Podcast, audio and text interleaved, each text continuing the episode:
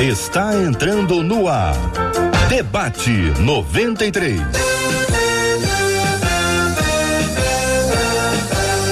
Realização 93 FM. Um oferecimento Pleno News. Notícias de verdade. Apresentação J.R. Vargas. Alô, meu irmão. Alô, minha irmã. Aqui fala J.R. Vargas. Estamos de volta. Começando aqui mais uma super edição do nosso Debate 93 nesta quarta-feira abençoada pelo nosso Deus e Pai. Bom dia para ela, Marcela. Bom dia, J.R. Vargas. Bom dia aos nossos queridos ouvintes nessa quarta-feira, com a graça do nosso Deus, na alegria de termos os nossos ouvintes na nossa companhia, eles que participam diretamente através do WhatsApp, que é o 21 968038319, 21 96803 8319. Maravilha, Marcela. Vamos abrir as telas e conhecer as feras que estão conosco no debate 93 de hoje. Nossas feras chegando, nossa menina da mesa, doutora Elizabeth Pimentel. Com a gente hoje o nosso querido pastor Lucas e estreando com a gente o pastor Henrique Peste. Todo mundo preparado para mais um Super Debate 93. Bom dia para os meninos, bom dia para a menina, bom dia para todos aqueles que nos acompanham. Se você quiser conhecer as figuras que estão conosco no debate 93 de hoje, você pode acessar o nosso site rádio93.com.br ou a página da 93 FM no Facebook ou nosso canal, o canal da 93 FM no YouTube. Estamos com transmissões ao vivo agora, com imagens e rádio com jeito de TV para ficar assim, ó, mais pertinho de você. Sua participação aqui nas salas de conversa, salas de bate-papos, nossos chats, tanto do Face quanto do YouTube, sempre de bom dia, a paz do Senhor, graça e paz, shalom, dê a palavra boa quando você chegar à sala, chegou alguém, vamos saudar como se fosse na nossa igreja. Está recebendo as pessoas na sua igreja. Então você está recebendo, você receba com alegria. E não briga, não, hein? Pelo amor de Deus, se discordar, discorde com doçura, com carinho, porque é sempre bom quando a gente consegue ouvir o outro, ouvir o outro. Quem, quem briga não escuta mais, não consegue ouvir o outro. Vamos ouvir uns aos outros, porque isso é um privilégio muito grande e muito especial que Deus nos deu. Vamos conhecer o tema 01 do programa de hoje. Todos nós somos capazes de cometer o mal mesmo depois de convertidos? É a primeira pergunta do nosso ouvinte. Era isso que o apóstolo Paulo se referiu lá na passagem de Romanos 7,15, que diz: Porque nem mesmo compreendo o meu próprio modo de agir, pois não faço o que prefiro e sim o que detesto? A maldade é um instinto. Como perceber que estou alimentando o mal na minha vida? O problema do mal está ligado à modernidade ou isso acontece desde a fundação do mundo? O que fazer para que a maldade e a frieza não roubem o meu coração? São as questões enviadas pelo nosso ouvinte. Muito bem, doutora Elizabeth Pimentel, nossa menina da tela de hoje, ao lado da Marcela Bastos. Muito bom dia, seja bem-vinda. Queremos ouvir a sua fala sobre esse assunto, doutora. Bom dia, JR, bom dia, Marcela, debatedores, bom dia, ouvintes, Deus abençoe a todos. Então, é, essas coisas aqui, eu acredito, JR, que são questionamentos que, se, que a gente faz, né, o mundo faz há séculos. Então, eu não creio que a gente vai encontrar a resposta perfeita, mas a gente vai questionar isso aqui, né? Mas é, essa, essa história do bem e do mal, que é ser convertido ou não ser convertido, se o mal existe há muito tempo. Bom, só para começar, eu creio que com certeza o mal existe desde que o homem resolveu, a mulher, o homem e a mulher resolveu desobedecer. Então o mal entrou no ser humano, independente dele ser convertido ou não, certo? A questão de ser convertido é de encontrar uma direção certa, é de ter a, a sua consciência do bem mais forte do que o seu desejo de fazer o mal, que eu, que eu creio que aconteceu com o apóstolo Paulo. Mas eu não creio que o corpo se converte. Né? Eu acho que os desejos vão continuar a vida inteira lutando contra a nossa consciência do bem e do mal. Mas eu creio que os tempos estão piorando. certo? Eu acredito que as coisas estão mal e a gente tem aqui no livro de, aqui no, na Bíblia, é, em 2 Timóteo, fala que nos últimos dias sobreverão tempos trabalhosos, né? Porque haverá homens amantes de si mesmos, avarentos, blasfêmios, desobedientes, ingratos, enfim. Esse capítulo aqui, 3 e 4 de 2 Timóteo, reflete os dias que a gente está vivendo hoje. Então, as coisas, elas estão piorando? É, eu creio que sim. E por coisas assim que estão, o mal está sendo incentivado. Por exemplo, a gente tem uma, uma facilidade de se habituar com as coisas. A gente tem a nossa mente é, se habitua com as situações. Então a gente pode ver cenas de violência, a gente pode ver é, imagens ruins. Se isso ficar repetido na nossa mente, se a gente ficar assistindo essas coisas com o tempo, a gente vai ficando meio apático diante delas. Não que a gente não tenha condição de se colocar mais no lugar do outro. Por exemplo, se tiver um acidente, uma catástrofe, e a gente vê que um desabamento, um terremoto, e você vê que um monte de gente desabrigada, passando fome, sede, sem ter o que, onde morar, a sociedade se mobiliza e ajuda essas pessoas. Todo mundo tem essa, essa condição de colocar no lugar do outro e se sensibilizar. Porém, aqueles desabrigados que a gente vê todo dia no trânsito, aquele que a gente vê todo dia no bairro da gente, a gente já se acostumou a olhar para eles. Então, esses já virou hábito, certo? Então, eu creio que existe uma intenção, sim, de produzir essa maldade a mais, né? que essa maldade impere, porque a gente vê um monte de movimento que contribui para isso. Só se fala de coisas ruins, os jogos das crianças são só de violência.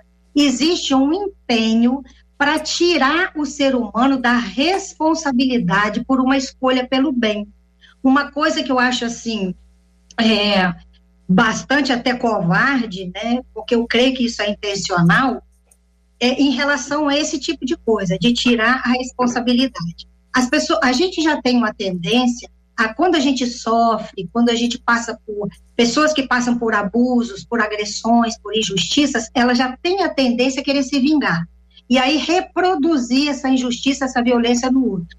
E aí a gente vê pessoas, como a gente viu há pouco tempo atrás, um vídeo que circulou aí para tudo quanto é lugar, uma figura de autoridade dizendo que um ladrão tinha direito de roubar de outra pessoa porque a sociedade roubou dele o direito de ter aquelas coisas. Então, para mim, eu vejo como isso um movimento intencional de estimular a maldade, tirar o ser humano da responsabilidade de escolher o bem e dizer que ele é vítima da maldade da sociedade, da maldade do mundo.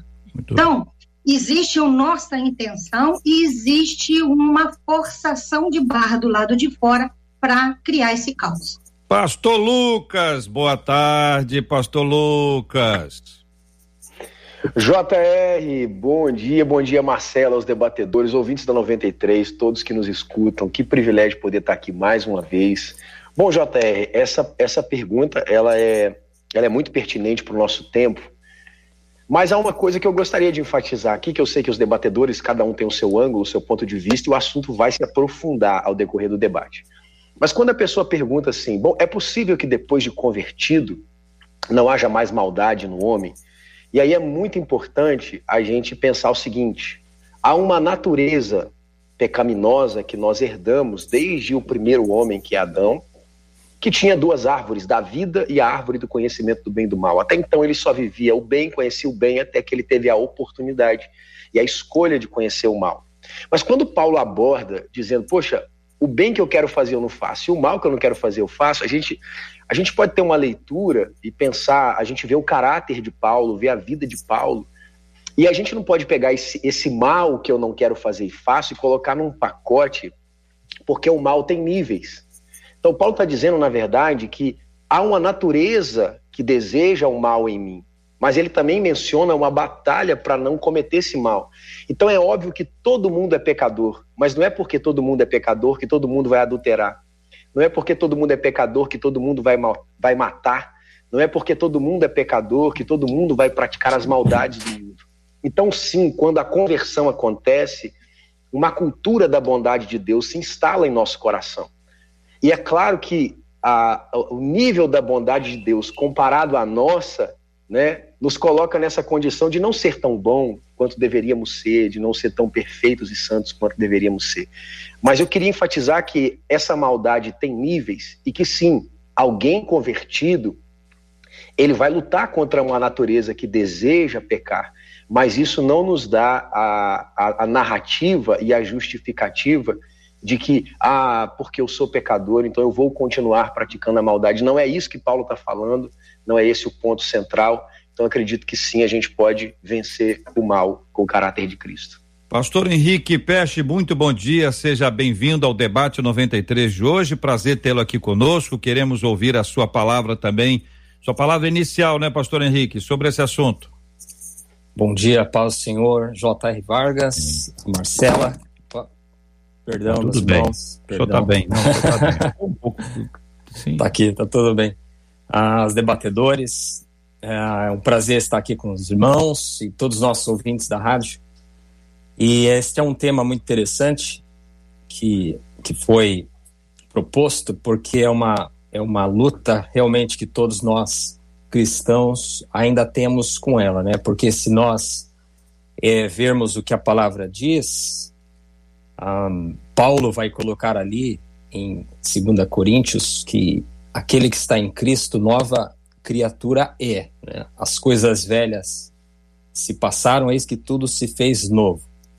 No entanto, mesmo tendo esta este novo homem interior a partir da conversão em Cristo Jesus, nós sabemos que esta guerra, esta luta continua não em razão do homem interior, que é uma nova criatura, de fato, mas em razão deste corpo em que nós ainda habitamos nele. E este corpo carnal, ou velha natureza, velho homem, conforme diferentes designações para isso, ele ainda está debaixo do pecado. Ah, então, em Romanos 7, a gente vê que Paulo explica né, esta guerra até nas pessoas mais espiritualmente maduras. Ele lamenta o fato de que ele faz aquilo que ele não quer fazer, mas aquilo que ele deseja fazer, ele não faz. Mas isso ele diz em razão do pecado que habita no seu corpo, ou seja, o seu homem interior deseja as coisas de Deus, faz as coisas de Deus, a sua consciência está né, na, em Deus, nos seus atributos, porém, este remanescente, esta vestimenta em que ele ainda habita, ele está ainda sob a lei do pecado. Mas a, a grande esperança né, que ele nos dá, embora nesses versículos do capítulo 7 ele cita muito desta guerra, é que quando ele chega no, no final do capítulo, ele vai dizer que daí quem está em Cristo, né, que está o homem que está em Cristo, aqueles que estão em Cristo, nenhuma condenação há para aqueles que estão em Cristo, que é o início do capítulo 8. Então, a grande diferença é que em Cristo nós conseguimos sim vencer o domínio do pecado em nós. Né? Nós não estamos mais escravizados por ele, porque através do Espírito Santo de Deus nós conseguimos vencê-los. Então, o grande desafio do cristão é que você permita e cresça para que o seu homem interior tenha um domínio crescente sobre si. Corpo exterior que só vai acontecer de forma plena, nós sabemos, na glorificação do nosso corpo. Muito bem, então nós temos aqui uma perspectiva de resposta à frase, pergunta número um: todos nós somos capazes de cometer o mal mesmo depois de convertidos. Nós observamos aqui pela fala dos nossos três queridos debatedores que, infelizmente, nós ainda lutamos contra o pecado e, como resultado do pecado na nossa vida, ainda que a gente não queira pecar, a nossa tendência é pecar, com a diferença de que nós não permanecemos no pecado. Temos a graça de Deus que a, e a ação do Espírito Santo que nos convence do pecado, fazendo com que nós venhamos a nos arrepender e buscar a mudança de vida, buscar a transformação, e assim nós lutamos contra essa carne que é fraca durante toda a nossa vida. E aí a gente entende que existe um estado pecaminoso, fruto daquele pecado original, que acabou contaminando toda a humanidade, a humanidade toda. Essa luta, naturalmente, não será vencida solitariamente. Não à toa, o Espírito Santo é Espírito Santo. No processo da santificação, ele nos ajuda a nos aproximarmos de Deus, o pecado vai perdendo espaço, ou seja, não somos mais escravos dele, não estamos mais submissos ao que o pecado quer, ou seja, o mal não vai dominar a gente.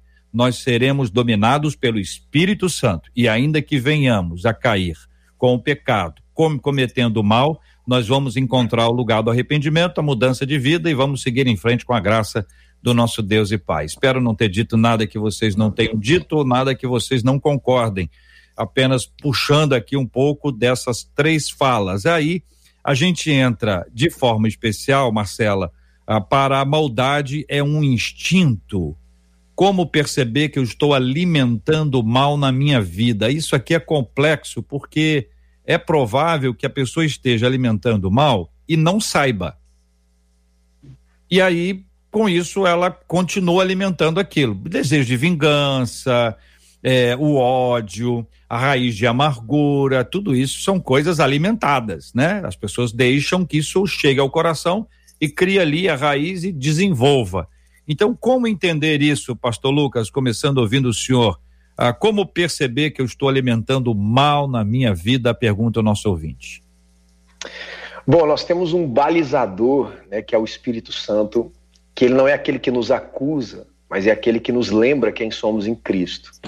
É, um relacionamento com o Espírito Santo é a forma mais concreta da gente poder ter essa dimensão né, do que é santo e do que é impuro. É como um pai né, que cuida do seu filho, é, toda criança, JR, ela muitas vezes ela faz o mal sem perceber, instintivamente. Um amiguinho veio lá, pegou o doce dela e ela manda ali um, um tapa na cabeça e faz aquilo da maneira mais natural possível. O que que, o que que acontece? Um pai e uma mãe vai trazendo a educação, a informação, dizendo, olha, isso aqui não é correto, isso aqui não é certo. Nesse ponto, é, nós temos algumas ferramentas, né? O Espírito Santo é a principal delas. É, um convívio saudável, como a igreja, e eu sempre gosto de, de, de pensar é, o bem que a igreja faz às pessoas, porque a igreja prega uma cultura do céu. Então, essa educação, esse amadurecimento do caráter, é a ferramenta mais poderosa que a gente tem contra esse instinto maldoso. Porque é, a gente pode perceber, por exemplo, que desde pequenininho ninguém precisou nos ensinar a fazer o errado. Nós fazemos isso naturalmente. O que precisaram nos ensinar é fazer o certo. Sem esse, esse, essa pessoa do Espírito Santo que opera através da palavra, que opera através da igreja, e uma diversidade de ferramentas que o Evangelho propõe, que a igreja propõe, propõe que Cristo propõe, sem esse balizador, essa educação do caráter, aí é possível que a gente continue cometendo mal sem perceber, e o mal, ele é uma raiz que sempre cresce, ele não, ele não, ele não para, né? Você, você começa com pequenas, pequenas maldades. E se alguém não disser para você, se alguém não balizar isso, essa maldade vai crescendo, ela vai aumentando. Então, assim, é totalmente possível que alguém cometa o mal sem perceber, mas o Espírito Santo, a palavra de Deus, é um balizador que nos educa e nos coordena para fazer a vontade do Senhor. Doutora Elizabeth, como responde a esta inquietação do nosso ouvinte? Então, JR, enquanto o pastor Lucas estava falando, estava trazendo isso um pouco para a minha realidade é, enquanto psicóloga, né? É, é tão interessante como a gente faz o mal sem ver, que uma das coisas mais comuns que eu vejo são pessoas que sofreram muito na infância por uma atitude do pai ou da mãe. E elas fazem a mesma coisa com os filhos e não percebe isso. Então a gente tende a repetir, não é? Padrões sem ter essa consciência de que está fazendo mal. Eu ouço muitas vezes, no processo de terapia, as pessoas, quando elas tomam consciência, elas ficam tão chocadas que elas falam assim: meu Deus, como eu pude fazer isso? Né? Então, quando ela toma consciência do que fez, ela realmente assusta. Por isso é muito importante o que o pastor Lucas acabou de falar, que a ministração da palavra ela traz lucidez, né? ela traz clareza para aquilo que está certo, para aquilo que está errado, ela dá um parâmetro para a gente, né? traz clareza para que as pessoas possam entender qual é a vontade de Deus. E à medida que a gente se converte, a gente vai tendo não só a direção do que está certo e do que está errado, a direção do que é vontade de Deus e que não é, como também a gente tem a, o desejo de renunciar, né? Porque nem sempre a gente tem a capacidade para renunciar a uma coisa, porque tem coisas que são muito agradáveis, não é a vontade de Deus, mas a gente gosta disso, ela é confortável para nós. Então, não só a palavra de Deus, a ministração da palavra traz essa clareza, como traz também o desejo maior de fazer a vontade de Deus. Então, a gente é capaz de renunciar. Então, é, para mim, essa fala foi muito importante do pastor Lucas, porque o quanto é importante a palavra de Deus para trazer essa clareza, essa consciência, essa lucidez e a gente saber contra o que a gente está brigando. Caso contrário, a gente é levado a uma situação e realmente não sabe que a gente está numa guerra, que a gente está numa luta, é. né? O pastor Henrique, vou dar um exemplo aqui para poder ilustrar o rádio. Ah, é muito bom que a gente dê, dê, exemplo. Vou dar um exemplo assim: alguém alimentando o mal na vida de alguém. Porque a gente alimenta ou é alimentado. Das duas, uhum. uma, a gente precisa se alimentar do que é bom, do que vai abençoar, né? Sim. Alguém chega e diz assim: Ó, não vou te dizer nada. Aliás, eu não ia te falar nada, não. Entendeu? Eu acho bom, nem vou falar mais. A pessoa começou a falar, fala, não, deixa isso pra lá, você vai ficar triste. Piorou, né? Aí a pessoa, aí que vai ficar triste vai, e brava, né? Aí diz assim, olha, eu não ia te falar nada, mas fulano disse isso assim, assim, assado. Eu achei um absurdo o que ele disse a seu respeito. Olha, isso não se faz, não se faz nem com, com, com alguém que a gente odeia. Aí começa, o senhor, o senhor está entendendo, né? E aí a pessoa pega aquela palavra e aquela palavra entra no coração dela como um foguete e chega no coração e implode, o coração fica é, em chamas ali. E aí sobe aquele ódio. E ódio tem cheiro de enxofre. E enxofre lembra inferno, né? Então não lembra nada de santo, né, Lucas? Não lembra nada de santo. Então, isso é alimentar. A pessoa que ouviu, ela pode se deixar alimentar. Ou ela pode rebater isso. Ela rebaterá isso é, por conta de uma ação espiritual, né? Por conta da ação do Espírito Santo de, de, de, de Deus. Estou dizendo isso no sentido de alguém alimenta alguém, mas pode ser que o próprio alguém alimente aquilo ali e comece a dizer isso. Tem, é muito comum quando tem inveja. Olha lá, miserável, tá achando, olha lá, olha lá, tá vendo lá? Tá lá, uhum. agora tá lá com a vida dele, olha lá. Olha o que, que tá E a pessoa vai alimentando, ela mesma, a pessoa mesma vai alimentando. E esse é um processo que gera um entristecimento, um enfraquecimento, um adoecimento e um distanciamento de Deus que nunca botou na sua palavra nada para nos alimentar nesse aspecto. Aliás, muito pelo contrário. Pastor Henrique. Sim. É muito bom exemplo esse de de quando ouvimos coisas ou mesmo vemos coisas e aquilo pode pode acabar virando uma raiz de amargura, não é?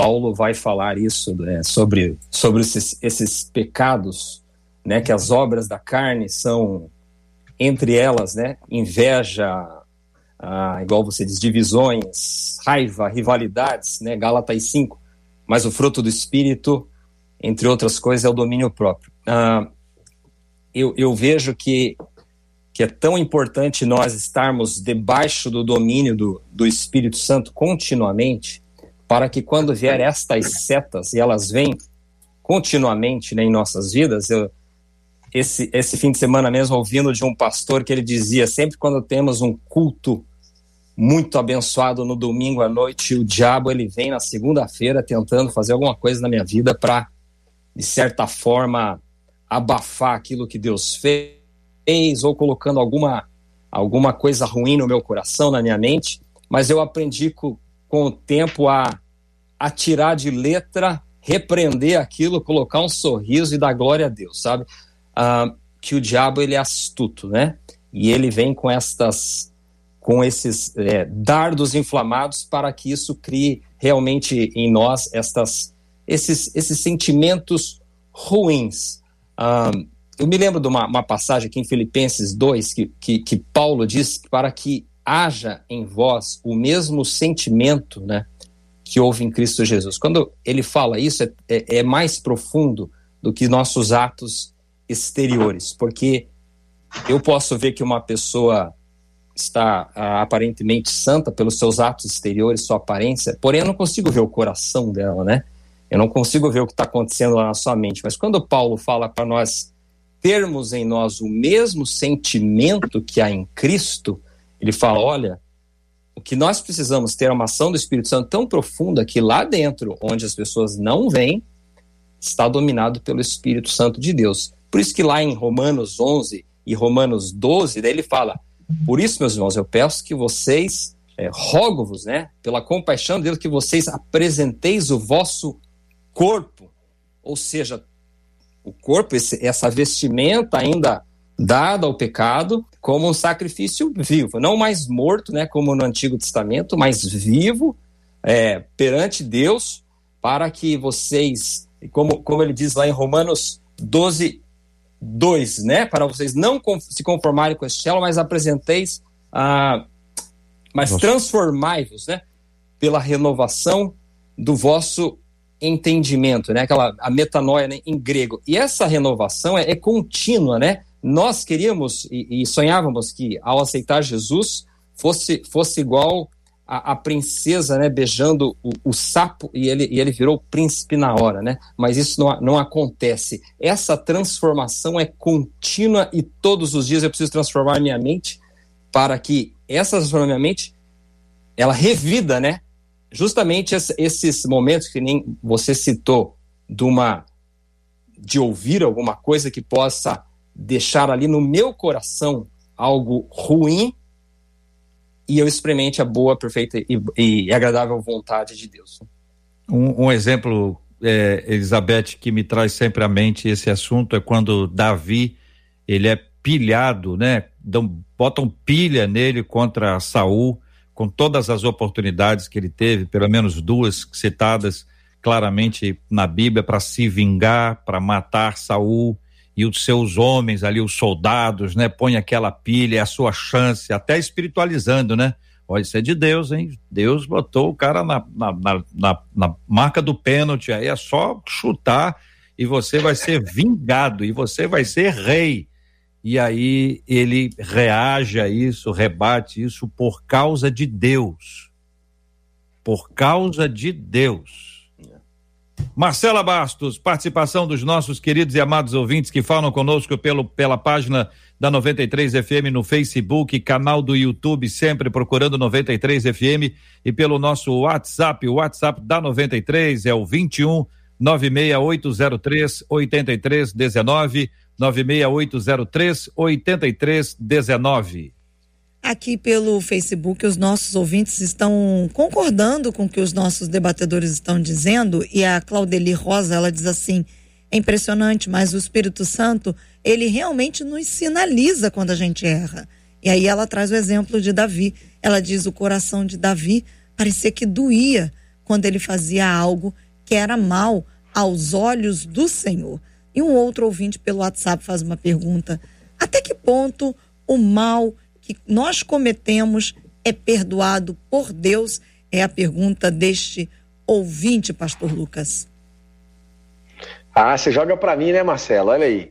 É, de pelo, não, é. não canta nenhuma música é antes, né, Lucas? né, pastor? É, não dá, é, não faz nenhuma introdução musical é. para, né? Poxa, vida, então vamos lá. Né, Lucas?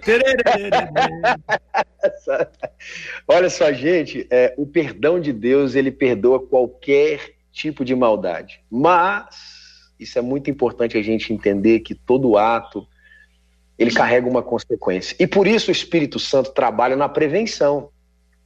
Eu gosto muito de citar um exemplo é, bíblico, como Jesus é, nos ama a ponto de mudar a nossa concepção sobre a maldade. A, a, a lei de, escrita em pedras no Velho Testamento, ela trabalhava de uma maneira muito corretiva. Então, por exemplo, você tem o não matarás. Né? Então, quando alguém matava alguém, a lei entrava em, em eficácia para corrigir. Só que o problema é que já tinha matado, não dava para trazer de volta a vida. Jesus vem dar um conceito novo, dizendo: olha, porém eu digo, quando você odeia alguém, você já matou. E aí Jesus traz um conceito profundo sobre isso, porque ele tira o pecado da posição externa do ato e ele transporta o conceito de errado, de maldade, para dentro do homem.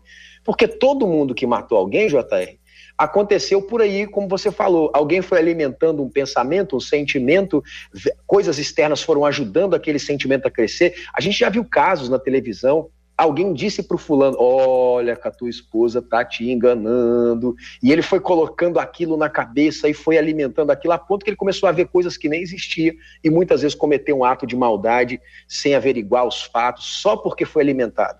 Então Jesus faz assim: ele diz: Olha, se você entender que quando um sentimento começa a surgir, você entender que aquilo já é o pecado, então, nós temos uma prevenção, nós temos a possibilidade que antes que chegue o ato final, né, é, esse pecado possa ser revisto, possa ser consertado. Jesus trabalha com essa ideia preventiva, essa ideia de que a gente tenha a maturidade de perceber que quando eu começo a me incomodar com a atitude de alguém, antes que eu cometa um assassinato é, de relacionamento, antes que eu cometa um assassinato de reputação, antes que eu que eu faça alguma coisa em função daquilo que foi alimentado, que eu tenha essa consciência de tratar a raiz desse mal, porque ainda que eu tenha perdão, eu não vou conseguir recuperar os atos que eu cometer. Doutora Elizabeth, o ser humano tem o hábito de julgar, né? Todo mundo, com raras exceções, santos, pessoas angelicais, com auréolas, asas, não, não julgam. Mas os normais, eles, eles julgam. E uma das coisas mais difíceis é identificar se há sinceridade vocês da psicologia têm fer ferramentas, têm mecanismos, têm, têm observações que fazem, né? Para poder avaliar, porque essa, essa ideia de que Deus perdoa, existe esse processo da sinceridade, né? Do verdadeiro arrependimento, da pessoa que realmente. E a gente vê a aparência, mas Deus vê o coração, né? Exatamente. É, eu penso que a gente vai chegar no céu um dia e se surpreender muito. É. E a gente vai encontrar muita gente que a gente julgou aqui na Terra e não vai encontrar gente que a gente achou que era santa. Uai, eu também sei se alguém vai se surpreender com nós, que a gente que está aqui, certo? Então, Você aqui, né? Pois é. Então, é, eu creio que, que essa, isso é, um, é uma coisa nossa, do ser humano, né? Agora, nós somos muito diferentes, né? Não, não existe uma fórmula para a gente dizer tem que ser assim vai ser assim com todo mundo. Você colocou aí o exemplo de Davi. Não me pergunte por quê, eu não sei te explicar isso. Eu só sei que deve ter um conjunto de coisas que explicam esse tipo de, de situação. A gente está colocando aqui que é Deus é que faz a diferença é o Espírito Santo em nós que, pro, que produz a bondade, que faz a gente escolher pelo bem.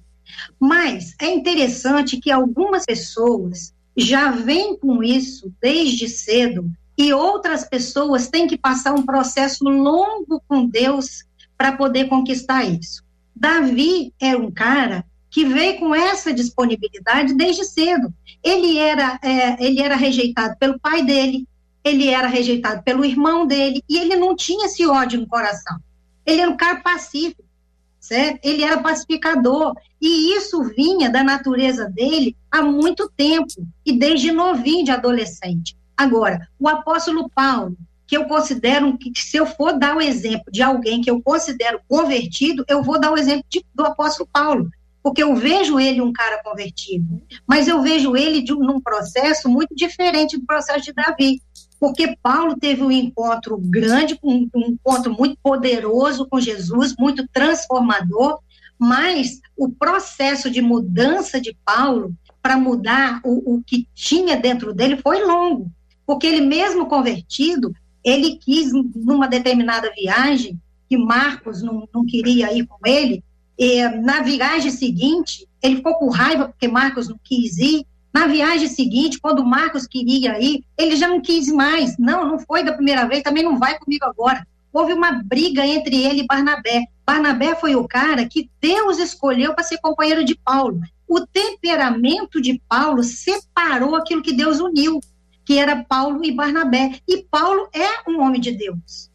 Ninguém pode dizer que ele não se converteu, ele se converteu, mas o processo de transformação da gente é um trabalho terapêutico do Espírito Santo conosco, que uns funcionam mais rápido, outros funcionam mais longo, e é importante a gente explicar isso, JR, porque tem pessoas que quando a gente dá um exemplo de muita santidade, de muita rapidez, quando encontra Jesus, se converte, muda da água para o vinho, tem pessoas que falam assim, misericórdia, então não vou me converter nunca, certo? Porque eu tive encontro com Deus, mas ainda tem muita coisa, coisa ruim dentro de mim. Então, a gente precisa colocar aí essa diferença para que uma pessoa possa entender que ela não é do mal, ela simplesmente está no processo de tratamento de Deus, que para uns é de um jeito, para outros é de outro. Não sei responder por quê, tá bom? Antes que você me devolva a pergunta. O pastor Henrique responde. Não sei essa resposta. Só sei pastor que Henrique é assim. responde. Pastor Henrique, fica tranquilo, pastor Henrique. Ah, tô tranquilo, né? Tô... Já tô tremendo aqui. Ah, mas muito interessante essa fala, doutora Elizabeth, concordo plenamente com tudo que ela, que ela disse, né? É um, é um processo diferente para cada um. Em, em, Hebreus fala, né? Seguir a paz com todos e a santificação pela qual ninguém virá ao Senhor. Essa santificação é justamente esse processo, né? Nós temos que perseguir este processo, que a santificação plena não teremos aqui, né? Só, só quando formos glorificados através do corpo. Mas nós precisamos seguir, e sem seguir esse processo não veremos o Senhor de fato. Né? Eu vejo na minha vida é, de quantos anos é, eu nasci num lar evangélico, né? tanto tive meu encontro pessoal com Cristo né, na adolescência, e, e, já estou na casa do Senhor há muitos anos, mas eu vejo ainda né, como Deus tem trabalhado aos long, ao longo dos anos na minha vida.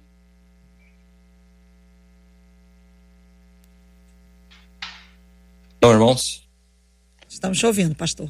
Estamos, é, como Deus tem trabalhado diariamente né, na minha vida, é, fazendo um progresso, apesar ainda de coisas que eu preciso melhorar e me santificar mais. Né? João deixa muito bem claro na sua carta, né, lá em 1 João, ele fala assim: aquele que diz que não tem pecado é mentiroso. Então, é. todos, de alguma forma, pecamos. Mas a, a, grande diferença é que ele explica um pouquinho adiante, né? Nem tanto aquele que é nascido de Deus não vive na prática do pecado, né? Essa é a diferença. Pecamos, sim. Agora, por que né, a gente pode. Por que alguém, alguém pode se perguntar se um cristão não pode estar sem pecado? É, porque ele diz: é, Filhinhos meus, escrevo-os para que não pequeis. Por quê? Porque Deus tem um padrão de santidade que é inviolável, ele é absoluto. Então ele não poderia falar: olha, filhinhos, vocês podem pecar um pouquinho. Não, Deus não diria isso através da sua palavra. Ele falava assim: não pequeis, porque o meu padrão, eu não consigo ter comunhão com nenhum tipo de pecado. Agora, se nós pecamos, aí entra esse conflito. No entanto, o próprio João vai nos dar uma esperança. No entanto, filhinhos, se pecarem, se vocês pecarem, não é para vocês pecarem. Vocês têm um advogado junto ao Pai, que é Cristo, né? E se nós confessarmos os nossos pecados, como o pastor Lucas é, já falou, confessarmos com sinceridade, né? Ele é fiel e justo para perdoar os nossos pecados e nos purificar de toda a injustiça. Quando nós observamos todos esses aspectos aqui, uma pergunta que é muito feita, ainda que silenciosamente, é, alguém quando ouve sobre o evangelho pode ouvir assim, olha, você recebe a Jesus e você vai ter isso, vai ter isso, vai ter isso, vai ter isso, vai ter isso. E aí a ideia que, que passa é o que que eu vou ganhar com isso. Você vai ganhar isso, vai ganhar isso, vai ganhar isso, vai ganhar isso, vai ganhar isso. Aí dá a impressão de que a, a, a relação com, com Cristo é, é uma relação assim. Você chega e ganha, ganha, ganha, ganha, ganha. E você não tem renúncia. Não tem renúncia, você só ganha, você só recebe, o que não é a plena verdade. Então a gente precisa, quando compartilhar o evangelho com alguém, lembrar de pessoas assim como Zaqueu.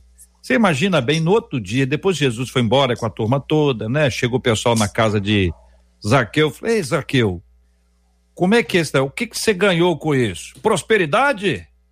E Zaqueu disse, rapaz, eu fiquei mais pobre. Você não acredita? Eu fiquei mais pobre, rapaz. Eu, eu dei metade, eu dei, restituí quatro vezes, mas rapaz, eu financeiramente, olha, vou dizer para você, hein? Financeiramente, se eu fizesse na conta matemática, judeu, né? Vamos lembrar, né? Se eu fizer a continha matemática aqui, o negócio não bate, não. Mas, Zaqueu, não tô te entendendo. Você tá tão alegre ainda assim? Ah, cara, porque é um benefício, é uma coisa espiritual. É. Então, o processo que a gente aprende à luz das escrituras é que o pecado nos afasta de Deus. Não caiu um raio na cabeça, a terra não abriu, ninguém disse absolutamente nada, ninguém te olhou com aquele olhar de tô sabendo o que você fez, mas o Espírito Santo que está dentro de você sabe. E aí Davi outra vez, que ele nem sempre foi um homem segundo o coração de, de Deus, esse é um retrato, um resumo da vida dele. A gente não pode olhar para dizer, porque ah, as histórias dele são, sim, tem muitos altos e baixos, então o homem segundo o coração de Deus é um resumo, como Moisés é o homem mais manso da face da terra, também não é o tempo inteiro, isso é um resumo, né, um olhar cheio de graça de Deus a respeito da vida deles, mas esta perda do relacionamento com Deus, lembra, uh, restitui-me a alegria da salvação. A pessoa perdeu não a salvação, mas a alegria da salvação. Aquele apagar do brilho do Espírito Santo, aquele afastamento que nunca é de uma hora para outra, em geral, ou na maior parte das vezes, é progressivo.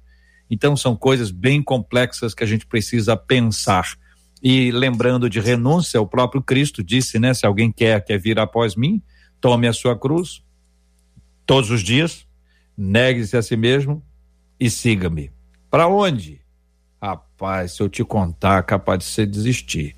Mas depois desse lugar, para onde eu vou, que eu não quero te contar, para você não desistir, tem uma bênção extraordinária. Então o cara sobe, vai com Jesus para o Calvário, e é golgo, está crucificado, mas está com o coração dele lá em cima na certeza absoluta de que hoje mesmo estarás comigo no paraíso, como Cristo disse para aquele que jamais pensou em ouvir uma fala como essa, ainda mais naquela hora.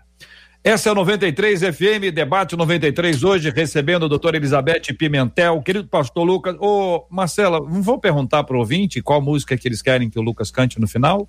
Vamos. Ah, olha, eu sabia. Tá com violão aí perto, né, pastor? Mas ele canta que ir lá buscar, mas sanfona, ele bebe, isso aí se, se vira fácil. Fala aí, Marcela, para os ouvintes. Responde pra gente através do WhatsApp 21968038319 ou no chat do Facebook ou também no chat do YouTube. Qual a música do Pastor Lucas? Você quer que ele cante ao vivo pra gente aqui no finalzinho do programa? E eu quero. Eu, oh, Marcela, você fez com o Marcos Góes uma coisa que eu acho que podia ser feito com o Lucas. Ah, um Ele podia fazer um pupurri. Então tá bom. Entendeu, então, Lucas? Lucas? Tem que um ser curto, né? Mas assim, okay. do jeito que você sabe. Do jeito que você sabe. Você sabe isso. isso aí, já nasceu pronto. Igual Davi. nasceu prontinho. É nota 10,5. Vai lá, Marcela. Eu quero aproveitar aqui, então, trazer para os nossos três debatedores. É, o programa é vivo, né? Um organismo vivo. As pessoas que estão nos acompanhando elas vão sendo confrontadas pelo Espírito Santo e também vão derramando muito de si. E o WhatsApp é um lugar onde elas derramam muito de si. Eu acabei de receber a seguinte mensagem. Enquanto vocês falavam sobre a alimentação do mal, um dos nossos ouvintes disse assim: Bom, gente, então eu estou alimentando a maldade. Eu penso 24 horas. E confesso para vocês que eu não só penso, eu desejo a morte do rapaz que tirou a vida da minha filha há nove anos atrás. O que eu faço é a pergunta desse pai, dessa mãe desesperado aqui pelo WhatsApp, que está ouvindo a gente agora. Quero um dos três que quiser começar, por favor. Bom, posso, posso começar? Pode, pastor. Olha, é, é uma situação difícil, né? Porque a gente está falando de uma injustiça do mundo, né? E a vontade de fazer justiça é realmente algo que parece ser justo, né? E eu queria falar para esse pai é que todos nós alimentamos algum tipo de pecado, de desejo errado. Não há quem não faça isso. Há muitas esferas diferentes. Mas a gente tem a, a, graça do Senhor, que eu acho que o JR usou uma palavra e a doutora Elizabeth usou também a mesma palavra em um dos comentários sobre a renúncia. Eu acho que a grande vitória do cristão é passar pela tentação, é passar pelos desejos, passar por essas sensações, mas ter o balizador do espírito e o bom senso de renunciar né, aquilo que, que, que é o mal. Porque se caso esse pai é, praticar essa, é, esse, essa justiça que ele sente, é, o que ele vai fazer, na verdade, é ampliar né, esse estado de morte, esse estado de vingança, esse estado de pecado. Então eu queria dizer para ele assim que é possível que ele passe por boa parte da vida dele convivendo com esse desejo, porque todos nós convivemos todos os dias com algum tipo de desejo de fazer algo que não é certo.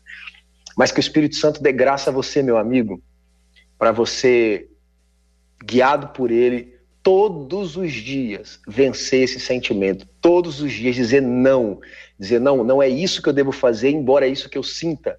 E essa é isso que Paulo fala no texto que a gente iniciou dizendo a batalha do, do, do bem contra o mal todos os dias. É possível que durante mais alguns anos esse senso de justiça que o Senhor tem sobre sua filha, que é um bem preciosíssimo, ele vem ao seu coração. Não dá para dizer que eu vou fazer uma oração e só vai esquecer isso, ter uma amnésia sobre isso.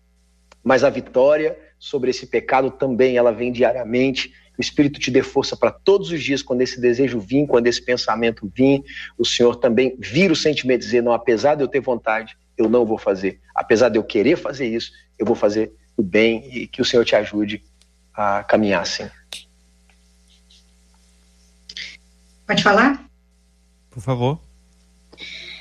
É, eu falo muito sobre perdão, né? Em muitas ministrações. Mas eu sei que tem situações que não adianta entender sobre o perdão, porque elas estão além da nossa capacidade humana. Eu eu creio que tem situações que a gente tem que realmente buscar o Espírito Santo de Deus e dar a ele o, a autorização para ele fazer. Porque tem, tem coisas que são, mexem no sentimento da gente com uma profundidade tal que não tem conhecimento psicológico que leve uma pessoa a mudar esse sentimento. Não existe processo terapêutico que faça isso se reverter. Tem situações, e eu penso que uma delas é essa aí desse pai, que só mesmo o Espírito Santo de Deus pode entrar e trabalhar na mente e no coração desse homem. Então, o que se eu posso dar um conselho para ele é que ele realmente se derrame diante do Espírito Santo de Deus, autorize a Deus e clame ao Espírito Santo para tirar isso do coração dele. Porque eu não sei se eu, eu, eu talvez se eu tivesse no lugar dele, eu ia sentir a mesma coisa que ele está sentindo. E eu sei que isso é humanamente, se não é impossível, é extremamente difícil de ser conquistado. Mas o Espírito Santo de Deus, ele consegue entrar na divisão da alma e do espírito e produzir aquilo que humanamente a gente não consegue. Amém. Quer acrescentar, pastor Henrique? Só diria esse pai que no Antigo Testamento tinha o, a figura do sumo sacerdote que representava o povo perante Deus. O problema era que ele era um humano tanto quanto o povo era e tinha os seus pecados. No Novo Testamento, Hebreus vai falar que agora nós temos um sumo sacerdote que adentrou os céus e que nós devemos nos apegar pela fé a ele, porque agora nós temos um sumo sacerdote que ele pode se compadecer das nossas fraquezas. E alguém como nós que passou por todo tipo de tentação, mas sem pecado. Então eu diria a esse pai: se tem alguém neste universo que se compadece desta fraqueza que você está experimentando agora, é o nosso sumo sacerdote que adentrou os céus, que é Jesus. Porque diz essa palavra que em tudo ele foi tentado. Eu creio que ele teve até sentimento que ele poderia revidar naquele momento que ele estava indo para a morte. Mas ele escolheu se entregar por amor de nós, porque ele saberia que nós neste mundo experimentaríamos coisas que nós poderíamos nos apegar a Ele pela fé, sabendo que Ele se compadece, Ele conhece e Ele pode curar o nosso interior. Boa palavra. Muito obrigado a doutora Elizabeth, o pastor Henrique, o pastor Lucas pela fala diretamente a esse nosso ouvinte, né, Marcela? Exatamente. E depois ela respondeu aqui, é a mãe. E está em lágrimas agradecendo cada uma das palavras é. que foram Não há como, ouvinte, é, querida mãe, não há palavras, né? São ações do Espírito Santo por meio das palavras. Quem está consolando você é o Espírito Santo de Deus. Deus conhece essa história, seja na sua própria experiência, seja aí com você, acompanhando você nesse momento absolutamente sem nenhum tipo de, de explicação que a gente pudesse trazer uma fala humana. Então, cada fala aqui hoje para você diretamente é um retrato do carinho de Deus com você e por você. Que Deus te fortaleça, tá bom? A gente vai cantar junto, a gente vai orar, você vai ser alvo da nossa oração e Deus vai continuar ministrando ao seu coração todos os dias. Um dia de cada vez. Todo dia. E assim a caminhada na presença do Senhor continua para a glória do nosso Deus e Pai. Muito obrigado, doutora Elizabeth Pimentel, pela sua presença no debate 93 de hoje, doutora. Eu que agradeço, é sempre bom demais estar aqui. E eu queria convidar os ouvintes para se inscrever lá no Instagram, Elizabeth C. Pimentel. Toda terça eu faço uma live para ajudar as pessoas, tanto espiritualmente quanto emocionalmente. Muito bom. Elizabeth é uma bênção de Deus. Ô, pastor Lucas, daqui a pouquinho o senhor volta cantando aqui, adorando a Deus, mas muito obrigado pela presença do senhor aqui conosco também, pastor Lucas. Eu que agradeço, JR, Marcelo, aos ouvintes, aos debatedores. Prazer estar com vocês. Deus abençoe. Até a próxima. Em nome de Jesus. Amém. Deus abençoe. Amém. Breve, breve. Pastor Henrique, o senhor está lançando o livro Coronavírus e o Brado de Deus aqui pela nossa MK Music. O que, que, é isso, pastor? Um, obrigado pela participação. É um livro que Deus me deu a graça de, de lançar, está aqui é, este ano, aproveitando essa quarentena, que eu creio que tudo que a gente está passando nos dias de hoje, além de várias coisas, é principalmente é um chamamento, né, um chamamento do Senhor para um despertamento da sua igreja, para nós vermos o que Deus está fazendo por uma perspectiva espiritual nesta terra, a partir deste vírus que acometeu todo o mundo e de como as coisas ah, têm demonstrado que os sinais dos tempos estão aí. Então eu, eu escrevo neste livro várias, é, várias situações de uma perspectiva espiritual, a necessidade de avivamento, a questão das igrejas fechadas, né, dos verdadeiros adoradores e, e de como nós podemos aproveitar este tempo para realizarmos grandes coisas para o Senhor. Então está disponível aí nas plataformas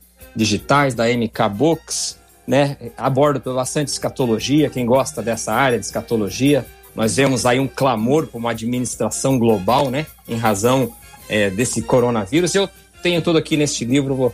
Quem gosta e quer entender melhor esse tempo do que estamos vivendo, esse é um bom livro aí, um bom presente de fim de ano para você. Obrigado, pastor Henrique, pela sua presença aqui conosco. Que Deus abençoe muito o senhor e abençoe todos os seus leitores com a graça Amém. do nosso Deus. Marcela Bastos, Amém. obrigado, Marcela. Agradecemos o carinho dos nossos ouvintes que estão aqui muito agradecidos à presença e à vida de cada um dos nossos debatedores. Agradecemos a vida dos nossos debatedores e ó, apesar do pastor Lucas fazer o pupurri, o pessoal está dizendo aqui, ó, pastor Lucas, não pode faltar nesse pupurri, pintou do mundo, Deus de detalhes, vai passar, marcas da vida, ostras feridas, a turma tá pedindo. a gente pediu para pedir, eles, eles, né? Então, tá pedindo. show Só tô repassando. Boa palavra, Marcela. Nós vamos orar, vamos orar inicialmente, vamos pedir que a bênção do Senhor esteja derramada sobre o coração dos nossos ouvintes, esta nossa ouvinte, essa mãezinha querida, pastor Henrique, por favor, conosco. Nós temos orado todos os dias também pela cura dos enfermos e pelo consolo aos corações enlutados. Temos orado pelo fim da pandemia, pela gestão de todos os níveis, todas as esferas, para que a graça do Senhor Deus nos conduza e que Ele nos abençoe. Por favor, pastor Henrique, ore conosco. Senhor nosso Deus, te louvamos, Pai, por este dia que o Senhor nos dá na tua presença, por o privilégio de estarmos juntos, Pai, estudando a tua palavra.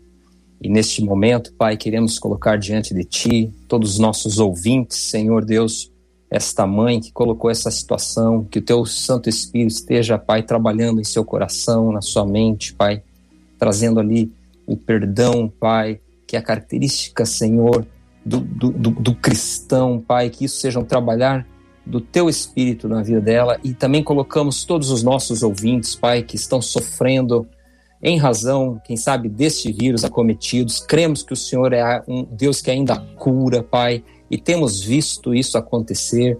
Aqueles que perderam seus entes queridos, que o seu Espírito Santo esteja consolando, Pai. Pedimos que o Senhor traga realmente, Pai, algo efetivo através dessas vacinas que estão aí sendo desenvolvidas, Pai. Porque queremos o bem, Pai. Oramos pelo bem, pela paz das nossas cidades, Pai.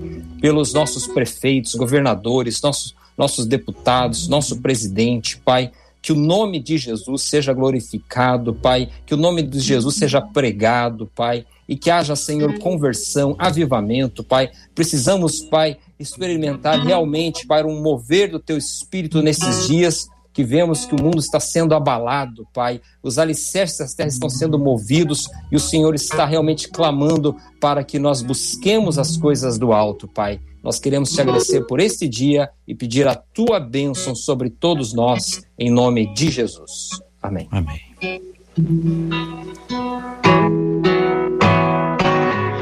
Vai passar.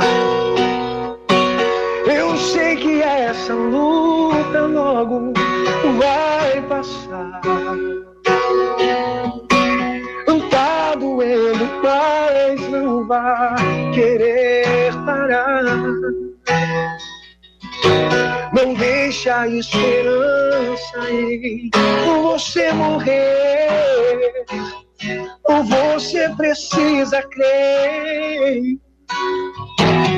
Vai chegar a solução para tudo que aconteceu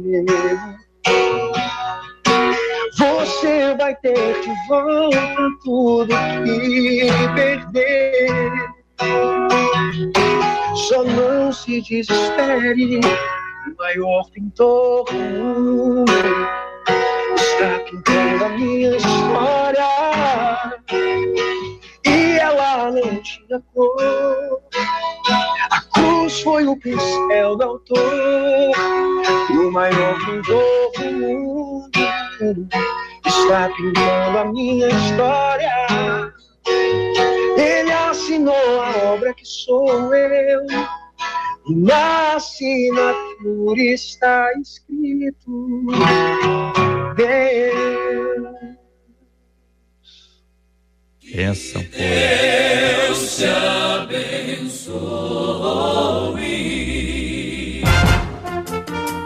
Você acabou de ouvir Debate 93.